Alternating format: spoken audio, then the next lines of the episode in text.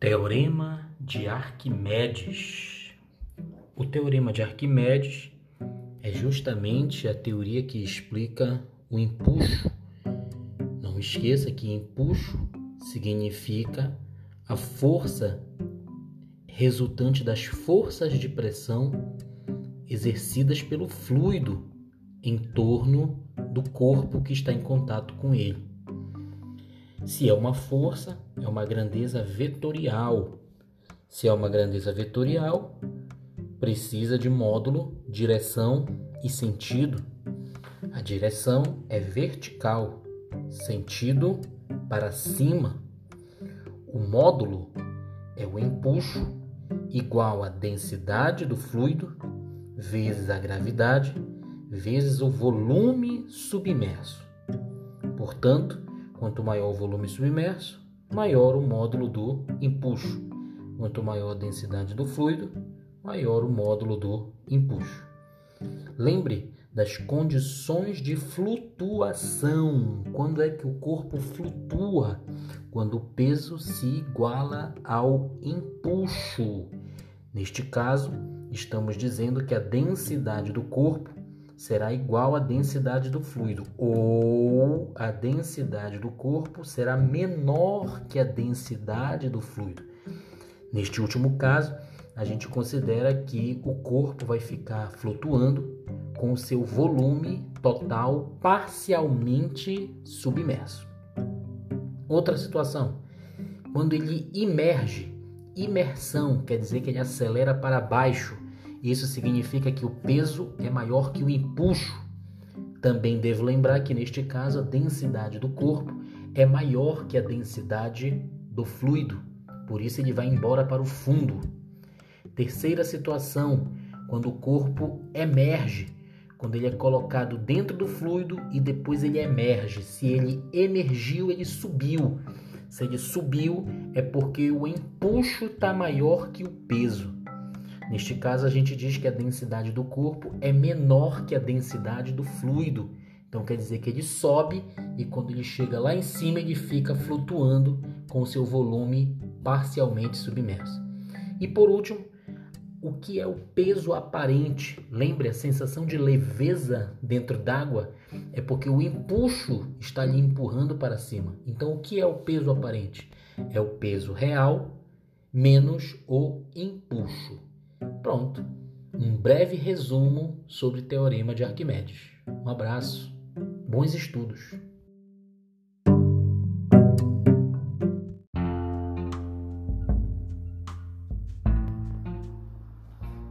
Forças de atrito.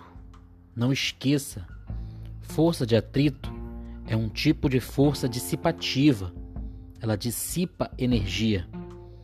Ela é oposta ao movimento ou a tendência de movimento. Mas não esqueça, hein? Isso depende do referencial.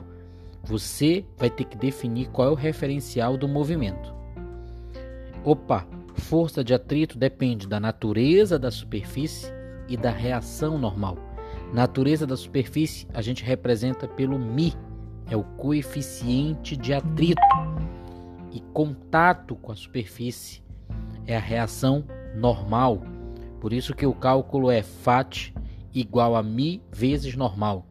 Não esqueça, existe a FAT estática, que é aquela força de atrito que atua durante o repouso, e existe a FAT cinética, aquela força de atrito que atua durante o movimento. A FAT estática é maior do que a FAT cinética. Tudo bem? Um breve resumo sobre força de atrito. Bons estudos!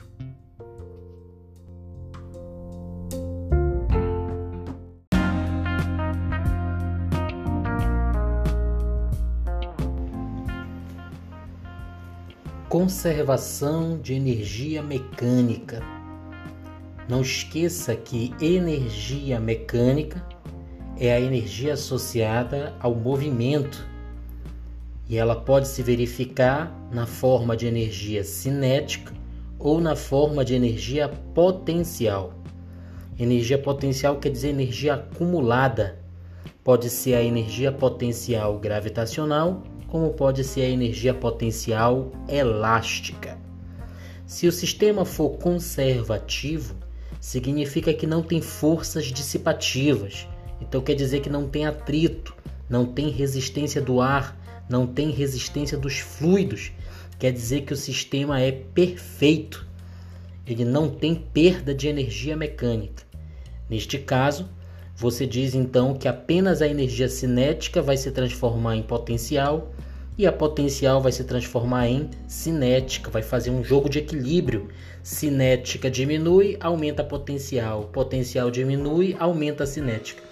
É por isso que nós usamos a, o teorema da conservação da energia mecânica. Aí como ficaria uma equaçãozinha? Energia mecânica é igual a energia cinética mais energia potencial. Quando uma aumenta, a outra vai diminuir.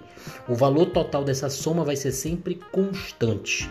Só lembrando, como calcula energia cinética? Massa, velocidade ao quadrado sobre 2. Como calcula energia potencial gravitacional? Massa vezes gravidade vezes altura. Como calcula energia potencial elástica? K, que é a constante elástica, x ao quadrado, que é a deformação, sobre 2. Tudo bem? Pequeno resumo sobre energia mecânica. Bons estudos!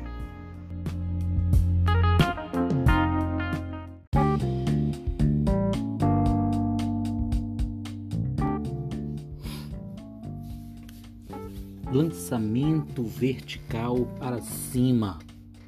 Não esqueça, o lançamento vertical para cima nada mais é do que um MRUV contra a gravidade. Aceleração negativa. A aceleração da gravidade negativa. Como nós vamos fazer os nossos cálculos? Vamos pegar as três equações do MRUV e vamos adaptar.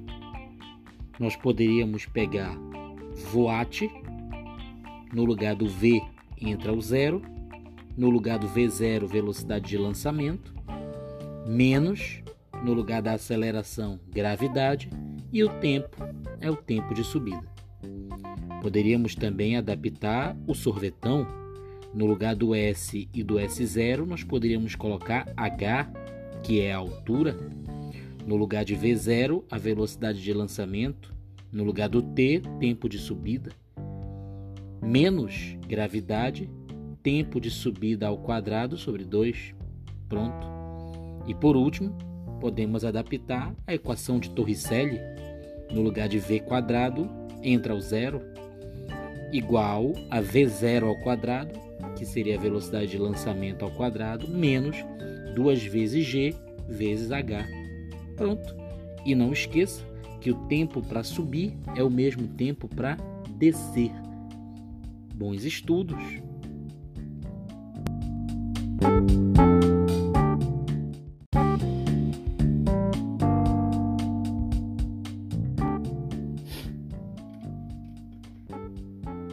Leis de Kepler.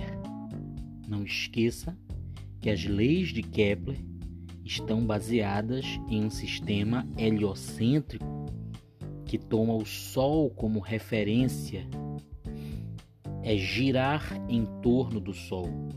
Sistema heliocêntrico esse, embasado nas ideias de Copérnico. E de posse dessas ideias, Kepler estrutura seu conjunto de teorias. Vamos lembrar? Primeira lei de Kepler, chamada Lei das Órbitas, os planetas giram ao redor do Sol em trajetórias elípticas, onde o Sol ocupa um dos focos dessa elipse. Só não esqueça que ele não descarta a possibilidade de uma órbita circular. Ele não descarta uma análise de órbita circular. Porém, o que ele conclui é que observando os planetas em torno do Sol, a trajetória é elíptica. Segunda lei de Kepler, a linha imaginária que une o centro do Sol ao centro do planeta varre áreas iguais em tempos iguais. Isso significa uma velocidade areolar constante, uma velocidade orbital variável, mas uma velocidade areolar constante. Velocidade orbital variável, porque quando se afasta, a velocidade orbital diminui, e quando o planeta se aproxima do Sol, a velocidade orbital aumenta. E a terceira lei, chamada Lei dos Períodos, o quadrado do período de revolução dos planetas em torno do Sol é diretamente proporcional ao cubo do raio médio da órbita. Lembrando que período de revolução significa tempo de uma volta. Raio médio é porque existe o raio máximo e existe o raio mínimo. Nós calculamos uma média. A equação ficaria T quadrado igual a KR médio ao cubo. Três leis de Kepler revisadas, compactadas. Bons estudos.